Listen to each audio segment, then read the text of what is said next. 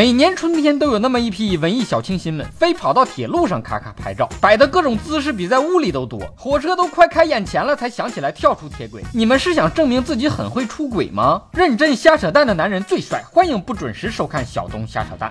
丑成个瓜，还非要拍成朵花。在铁路上有站着拍照的，有跳着拍照的，有趴着卧轨拍照的，还有一字马拍照的，显得自己很会劈腿的样子。火车开过来了，汽笛声响起，拍照的人不但不躲，还摆好各种姿势。一些妹子任由火车带来的气流掀起裙子，你当自己是玛丽莲梦露啦？掀起了你的盖头来，让我来看看你的脸。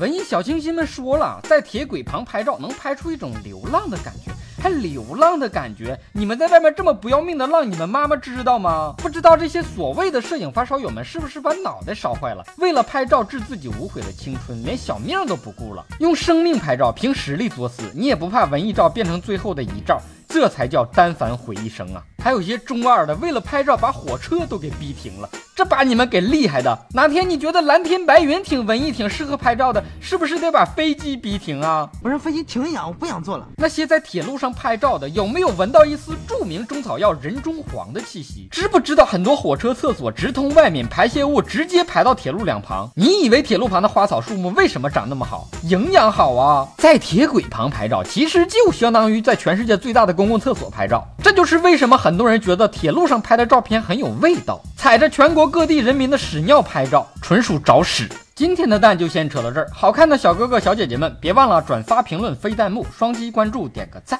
咱们下期再见。